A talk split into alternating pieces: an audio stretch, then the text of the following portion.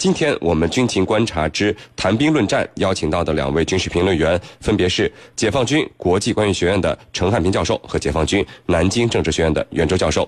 如果您想参与我们的话题讨论呢，依旧是可以通过添加江苏新闻广播微信公众号，点击菜单栏的大蓝鲸 Life 参与我们的直播互动。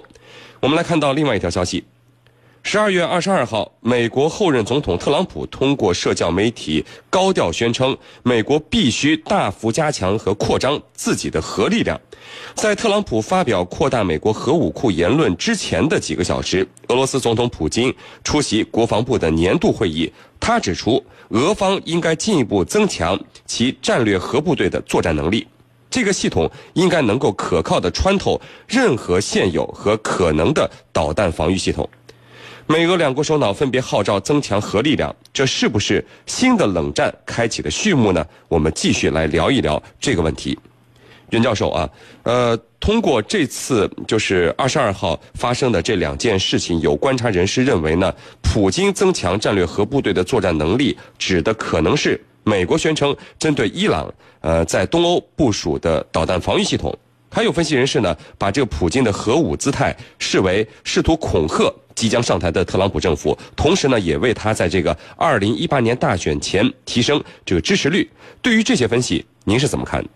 呃，对于上述分析呢，我个人是比较赞同的。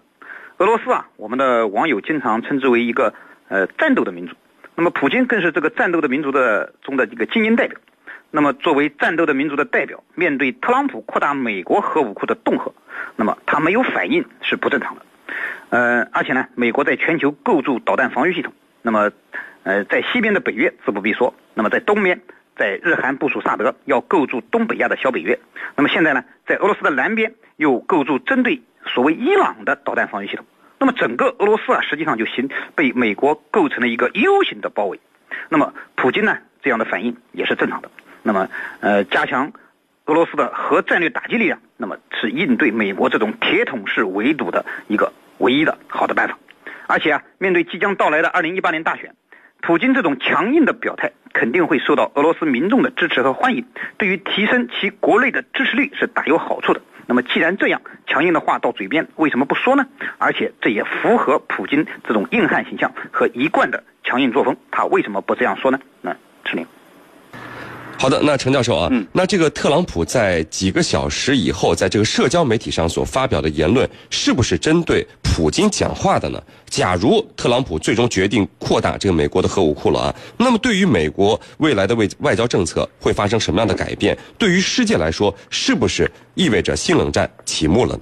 嗯，那这个问题呢，呃，我觉得要怎么去看这个问题？那么，呃，首先我们要看啊，就是特朗普的外交政策会。怎么样走向？呃，那么第一要看他的团队，他的外交团队，他的防务团队，我们看到了大部分是鹰派人物，特别是他的安全团队，比如防长，比如国家事务安全助理，比如国土部安全部长，都有军人的背景，叫军人政府。所以呢，这个里头就意味着他在外交方面可能会更加强硬，在外交国防领域啊，可能会更加强硬。那么第二，我们要注意看到他的言论呢。他是很混乱的，一会儿这样说，一会儿那样说，而且呢，给人感觉到很不靠谱。那么，至于他对俄罗斯的这种示好啊，我觉得始终是在进行着的。从他竞选到后来对国务卿的任命，他始终是对俄罗斯是一种示好的，就是来想亲近俄罗斯的。那么，至于他现在突然推出的这个核武器的讲话，我认为。还是意味着他要强化对世界的这个领导地位和他的霸主地位，并不意味着他跟俄罗斯在核武器方面又会展开新一轮的较量。那我觉得呢，就是他对俄罗斯这种亲近，呃，还是我刚才分析的，主要是还是为了针对我们要把中俄这个战略伙伴关系给他打破。那么他不会在眼下和俄罗斯对着干，要不然的话，他就在全球面临两个强劲的对手，一个是咱们中国，一个是俄罗斯。那么他认为未来。呃，可以跟俄罗斯保持一种友好的关系，同时呢，呃，迫使俄罗斯能够远离咱们中国，这是他要打出的一张牌。因此呢，他这一次这个整个核武器的这个讲话，我认为并不是针对俄罗斯的，可能更主要的还是要强化他对世界的这个领导地位，要凸显他的这个呃，因为他讲过嘛，美国要要强大起来，美国要第一，那么这里头还是这种理念的一个延伸，啊，主持人。好的，那这个袁教授啊，目前美国的核武器运载系统和俄罗斯的核武器系统各自是一个什么样的状态？这两个超级大国的核较量，其他国家是不是只有在旁边看的份儿呢？好的，那么美国和俄罗斯呢，现在都是三位一体的核运载方式。所谓三位一体，就是陆上、海下、空中三种核力量的运载方式。那么以俄罗斯而言，它的陆基核力量最为强大。那么俄罗斯的陆基核力量啊，主要是俄罗斯的战略火箭军。根据目前这个媒体公布的情况来看，嗯，俄罗斯仍然有一千多枚核弹头。那么其中洲际导弹有三百零五枚。那么不仅它有地下发射井，还有公路机动和铁路机动的导弹发射车。那么海基力量呢，主要是这个它有八艘战略核潜艇。那么共配备了一百二十八枚洲际导弹，有五百一十二枚核弹头。那么俄罗斯的空中核力量主要是十一架图幺六零海盗旗和五十五架图九五 M 熊式轰炸机，那么一共是六十六架战略轰炸机。呃，据说正在准备研制最新型的战略轰炸机，但是根据目前俄罗斯的这个经济实力啊，估计它要装备新型轰炸机，那么还有一段时间。嗯，那么它的核弹头数量呢，空军大概有三百枚左右。那么最值得一提的是，俄罗斯空军的图幺六零和图九五可以携带 S 幺五系列的呃巡航导弹。那么这种巡航导弹是可以携带核弹头的。那么数量呢，目前不详。但是我们知道，呃，由于这种巡航导弹价格非常昂贵，估计俄罗斯现在的库存呢也不是很多。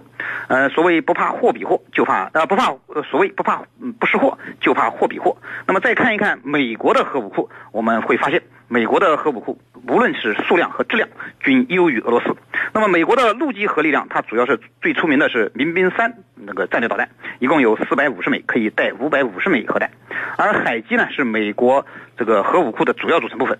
呃，它目前有十四艘俄亥俄级战略核潜艇，呃，共可以携带一千一百五十二枚核弹头，那么占了美国核武库的大概百分之四十三左右的这个核弹。呃，那么。这个俄亥俄级的这个呃核潜艇呢，它装备的是三叉戟二型的潜射弹道导弹。那么十四艘核潜艇一共可以装二百二十八枚三叉戟二型和这个潜射导弹。呃，空击力量呢，美国主要是二十架 B 二轰炸机和九十三架 B 五十二 H 战略轰炸机。那么大概有总数在三百枚左右的核弹。呃，那么从核弹的数量上看。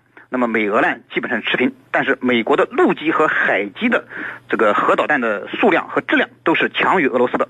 那么导弹的寿命和状态呢也好于俄罗斯。那么在目前两国的核军备竞赛中，应该说美国是处于绝对的优势的，俄罗斯只能望其项背。如果俄罗斯要想在这方面和美国展开竞争和较量，那么。我想它的花费将是巨大的。那么，如果真正展开这种恶性的军备军备竞赛啊，那么一俄罗斯要实现和美国一样强大的核力量，那么俄罗斯恐怕要背上巨大的包袱。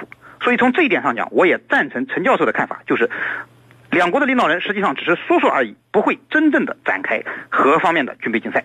那么至于其他国家啊，由于时间关系，我这里就说两句话。那么对于没有的或者说没有被世界认可的这种。国家，我认为这是力所不及，最好别碰。呃，对于已经有的或者说被世界上认可的核国家，我觉得呢，有了就行，不必过度发展。是您。好的，那这个我们看到有网友说啊，特朗普在竞选期间多次表示。沙特、日本等国应该有核武器，以便在没有美国协助的情况下防范来自伊朗、朝鲜等国的威胁。他认为增加核武器将使世界成为一个更安全的地方。那他上台以后，日本借机真的发展出核武器怎么办？对于中国的威慑，是不是将让我们束手束脚呢？呃，陈教授，请您回答一下。嗯，我们知道啊，美国的总统候选人他在竞选时候说的话，他只能代表他个人。但是入主白宫以后，他所说的每一句话代表着美国政府，因为他的身份和头衔不一样了。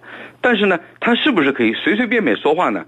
随随便便做出决策呢？我觉得不是，因为他有几个受制。第一个呢，受制于美国的政府团队；第二呢，受制于美国的共和党；第三呢，受制于美国的国会。也就是说，他的一些政策，他得有这些方面来给他把关也好。这个纠正也好，或者监督也好，都需要经过这些方面。因此呢，他不太可能太离谱。那么至于他说要让日本拥有核武器，让他自保，的确是他说的，但是那是竞选期间说的。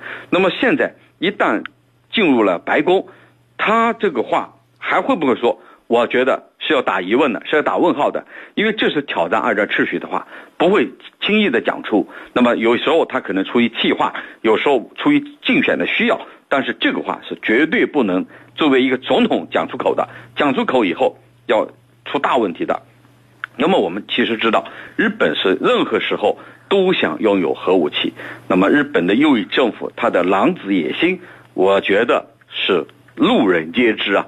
时时刻刻都准备要搞出一个核武器来，干什么？就是要针对我们进行威慑。那么，如果他真的到这一步，我们假设一下，他真的拥有核武器，我们该怎么办？是不是我们束手无策的呢？我觉得也不是，有很多种办法。比如在外交层面，我们作为联合国的安理会常任理事国，我们可以推动一个针对日本的核查。所谓的核查，就是参照针对伊拉克的做法，对它进行。不停的核查，一旦查出啊，一旦查证了确实有，那么我们对他进行大规模的制裁，甚至于可以实施这个斩首行动和这个先入为主的这个先发制人，这些都要基于联合国框架范围内来进行。那么我们是二战的维护者，二战秩序的维护者，这一点是毫不动摇的。而你日本是打破二战秩序的这种阴谋。分子，那么我们必然要粉碎这个阴谋。那么另外一个，我们可以这个在经济、军事上加大对日本的压力。那么比如说，我们对海峡的封锁，比如说我们对日本的这个军事压力的施加，都可以对日本形成压力。所以呢，并不等于我们会束手无策。那么再一个，我们还可以跟国际社会、许许多多爱好和平的国家啊，特别是经历过二战的国家，比如俄罗斯这些。当年的这个二战一些重要决议的起草国来共同对日本进行制约，我觉得这样的做法是基于国际法、基于历史、基于二战的秩序，完全是站得住脚的。那么美国也只能是哑巴吃黄连。主持人，好的，非常感谢我们的两位军事评论员，解放军国际关系学院的陈汉民教授和解放军南京政治学院的袁周教授今天给我们带来的精彩解读，谢谢两位。不客气，主持人，大家再见。嗯，谢谢大家，再见。